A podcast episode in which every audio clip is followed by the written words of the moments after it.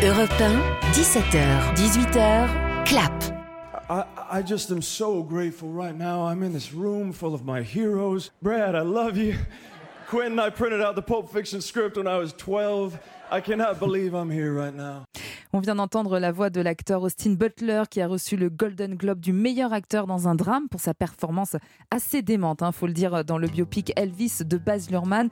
Euh, là, dans l'extrait qu'on vient d'écouter, il déclare son amour à Brad Pitt, à Quentin Tarantino qui était présent dans la salle, qui sont euh, ses idoles. Et lui, il prend quand même là le chemin de ses idoles, hein, parce que c'est vrai que cette prestation dans Elvis, elle était juste dingue, Franck Mehdi. Bah, on dirait qu'il est même pas sorti du rôle, on entend Mm. sa voix, on a l'impression que c'est encore Elvis Presley qui parle. Il a aussi remercié euh, de manière très profonde Denzel Washington. On ne sait pas ce qu'ils se sont dit ces deux hommes, mais apparemment. Denzel lui a beaucoup apporté. Et puis euh, voilà, je suis Et très puis Tom. Hanks aussi, son partenaire dans le film. Exactement.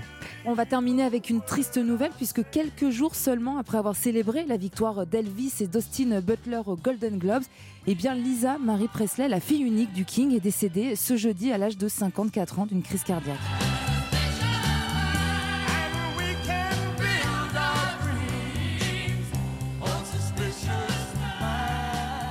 Et vous l'avez compris, alors la 80e cérémonie des Golden Globes s'est tenue dans la nuit de mardi à mercredi à Los Angeles. Et comme toujours, elle récompense les films, mais aussi les séries qui ont marqué l'année passée. Parmi les grands gagnants, sans surprise, il faut l'avouer, il y a Steven Spielberg. On a hâte de vous parler de The Fablemans dans l'émission. Il a reçu donc le prix du meilleur film dramatique et meilleur réalisateur.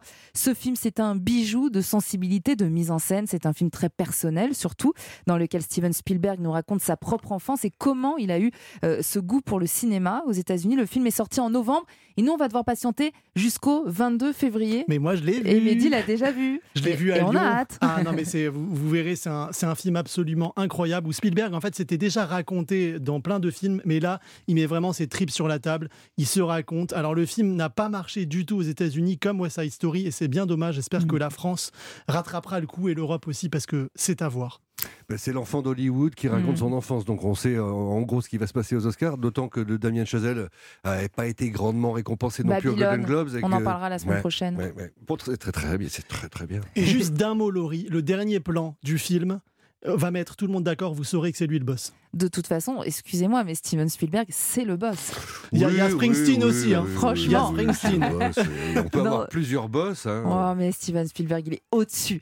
L'autre film qui a marqué cette cérémonie, c'est Les Benchies d'Inisherin. Magnifique histoire d'amitié, ou plutôt euh, de rupture d'amitié, aussi drôle que touchante. Golden Globe de la meilleure comédie et meilleur acteur dans une comédie pour Colin Farrell.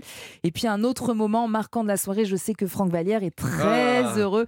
C'est la consécration de Michelle Yeo, meilleure actrice dans une comédie pour Everything Everywhere All at Once.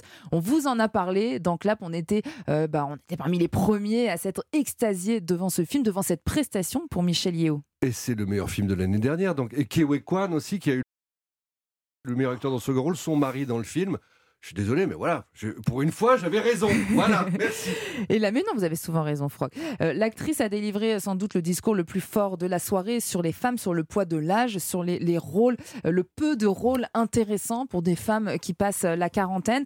Et là, justement, avec ce film, eh bien, elle, elle prouve qu'il y en a quand même encore un peu. Il y a des opportunités. Elles sont de plus en plus rares, mais elles sont là. I turned 60 last year. and I think all of you women understand this. As the days, the years, and the numbers get bigger, it seems like opportunities start to get smaller as well. Et le Golden Globe de la meilleure actrice, alors moi je suis très très heureuse. J'ai vu le film il y a quelques jours et pareil, hein, j'ai hâte de vous en parler. Il a été décerné à Kate Blanchett pour sa performance dans Tar. Elle est absolument incroyable. J'ai rarement vu une prestation comme celle-là. Elle joue euh, le rôle d'une chef d'orchestre autoritaire, manipulatrice, sans doute destructrice. Elle est juste indétrônable, Kate Blanchett. En même temps, elle est toujours incroyable. Alors, je n'irai pas jusqu'à dire indétrônable. Elle est sur la canopée du monde du cinéma, c'est sûr. Mais je dirais que comme euh, Kate Winslet ou, Mm. euh, ou Julianne Moore, etc., c'est celle qui s'oriente vers une carrière à la Meryl Streep et qui va asseoir de plus en plus sa, sa réputation. Et elle est géniale. Et Bah. on, on mentionne Carole et Blue Jasmine aussi, si Oui. possible. qui Mais sont moi, des voilà, grands- moi j'ai quand même envie de dire à Kate Blanchett, si elle nous écoute, ce que j'aimerais beaucoup, Bien sûr, c'est que je l'aime. Voilà, Voilà. tout Bah. simplement. idem. Arrêtez. Aide. Vous, êtes couillons, les Césars. hein. Eh, si vous en êtes là alors qu'on vient à peine de démarrer, qu'est-ce que vous allez donner à meilleur décor, dis Petite transition après Kate Blanchette avec Jérôme Commandeur. Qu'est-ce qu'on l'a aimé cette prestation de Jérôme Commandeur en maître de cérémonie? Tout le monde se souvient de lui. C'était en 2017 au César. Et eh bien bonne nouvelle, vous le retrouverez lors de la prochaine cérémonie des Césars qui sera retransmise en direct sur Canal+ le 24 février. Mais attention, grande nouveauté cette année, il n'y aura pas un maître de cérémonie. Il n'y aura pas deux maîtres de cérémonie. On a déjà eu des duos, Valérie Lemercier, Gad Elmaleh. Non, cette année, ils seront neuf. C'est pas rien, hein. ça fait quand même beaucoup. Franchement. mais comme il prône pour la nouveauté, l'Académie des Césars, voilà, pourquoi pas Alors, aux côtés de Jérôme Commandeur, le seul de la liste à avoir déjà officié en tant que maître de cérémonie, on aura le plaisir d'avoir notamment celle dont on se souvient encore de son émotion lorsqu'elle a reçu le César du meilleur espoir féminin et qui depuis fait une carrière sans faute, c'est Laila Bekti. Le César du meilleur espoir féminin est ma petite sœur Laila Bekti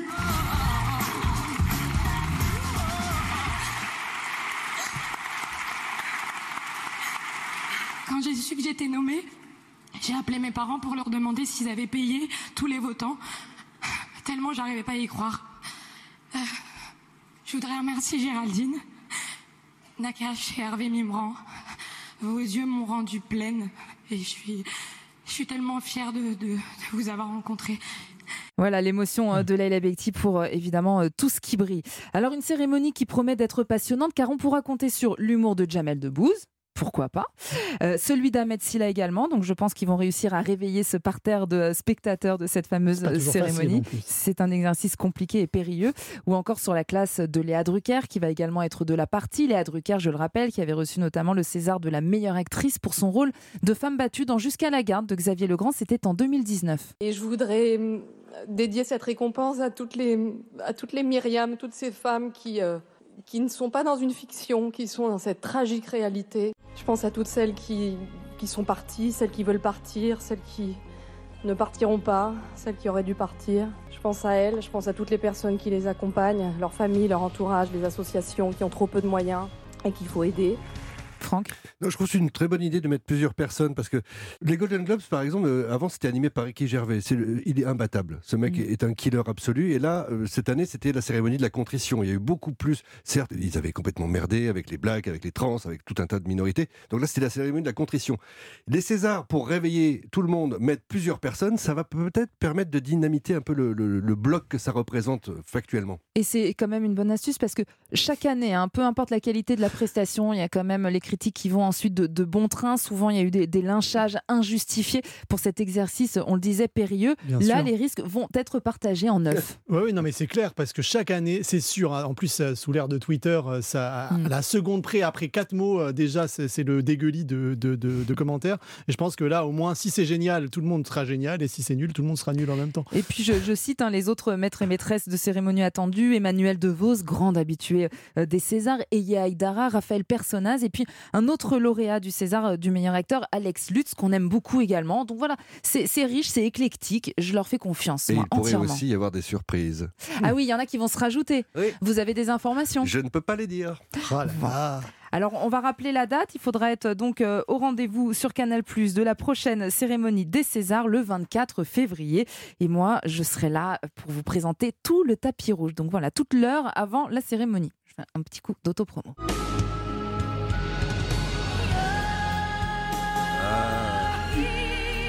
Et là, on repart dans le passé avec Titanic, le chef-d'œuvre de James Cameron sans doute hein, quand même la plus belle histoire d'amour jamais réalisée au cinéma. Mmh. Oh, Avec Sur la route de Madison. Oui, voilà, bon, et bien sûr, il y a eu d'autres très belles histoires d'amour. Mais Titanic, on aime beaucoup. Avatar de la voix de l'eau, c'est le dernier film de James Cameron. Il pulvérise le box-office en ce moment. Et cette semaine, eh bien, on a appris la ressortie prochaine au cinéma euh, de Titanic, évidemment, dans une version remasterisée, restaurée en 3D HDR et HFR. Il euh, faut savoir qu'ils sont malins puisque le film sort euh, le 8 février donc à quelques jours évidemment de la Saint-Valentin. Voilà, il y en a qui suivent. il y en a qui sont célibataires aussi, mais moi, je, moi j'irai seul. Moi, j'irai seul parce que Titanic qui ressort, c'est un événement. Et d'ailleurs, il était ressorti après Avatar en 3D. Si vous ne l'avez pas vu en 3D, Mais vous allez découvrir un nouveau film. Titanic, c'est un morceau de nous. euh, C'est trois heures de notre propre vie. On se souvient où on l'a vu, avec qui on l'a vu. Mm. La musique de James Horner, le tout, tout, c'est romanesque et sublime. Moi, je, je- voilà, dès que ça passe à la télé, je cale devant. Trois heures de temps, je perds ma. Voilà. c'est Moi, je l'avais découvert un soir de Saint-Valentin Oh, d'ailleurs. Excusez-moi, mais ressortir une histoire d'amour qui se finit avec un mec qui finit à 8000 mètres de profondeur Oh, le jour de la Saint-Valentin. Eh, super Et bonne Saint-Valentin, mon amour Mais c'est pour chérir ce qu'on aime. Viens, on va ça se baigner l'amour. Plus Ouais. ça fait mal, mieux c'est. Ah oui Avec ce Hein couple mythique. C'est donc vrai ce qu'on m'avait dit sur vous. Euh, couple mythique formé par Rose et Jack, Leonardo DiCaprio et Kate Winslet. Et juste parenthèse en parlant de Kate Winslet parce qu'on l'aime énormément. Écoutez cette séquence qui a fait le buzz cette semaine. On connaissait la réputation de femme généreuse de Mm. Kate. Euh, cette séquence le confirme. Elle est en train de rassurer une jeune journaliste qui fait sa première interview. Um, it's my first time. This is your first time Yeah. doing it? Okay, well, guess what? When we do this interview, Yeah. it's going to be the most amazing interview ever. Okay. And do you know why? Why? Because we've decided that it is mm-hmm. going to be. Et voilà, elle dit à cette jeune fille, ça va être ta meilleure interview. Et tu sais pourquoi? Parce qu'on l'a décidé. D'autant qu'il faut quand même expliquer le contexte. Ce qu'on appelle un press junket, parce qu'il y a plein de gens qui ne savent pas ce que c'est, c'est une journée de presse dans un grand hôtel londonien, en l'occurrence pour Avatar 2, dans lesquels les journalistes se succèdent. Mais on n'a pas 30 minutes pour discuter, on a 4, Eh 5 minutes pour poser minutes pour les questions les plus intéressantes et qu'on ait le temps d'obtenir les réponses. Donc cette jeune fille qui a 11 ans est arrivée en face de Ken Winslet en faisant cet aveu-là et a déclenché la réaction la plus cœur avec les doigts qu'on puisse imaginer. quoi. Ah bah moi, je vais juste dire Queen, Kate Winslet. Ah oui, on l'aime beaucoup. hein. Alors c'est vrai qu'au début ça a buzzé, on ne connaissait pas l'âge de la jeune journaliste. Alors effectivement, elle est très jeune, mais oui, ça mais reste... il y a beaucoup de talent, Laurie, Voilà, qui n'aurait pas ça, eu cette, euh, cette, cette gentillesse dans les yeux, parce que là, on entend le son, mais si vous voyez les images, la bienveillance dans son Mm. regard, c'est inouï. Et, la puis- séquence dure un peu longtemps. Et elle a même eu droit à son selfie avec Kate Winslet. Je défie Mehdi ou moi d'obtenir un selfie avec Brad Pitt la prochaine fois qu'on le croise en interview.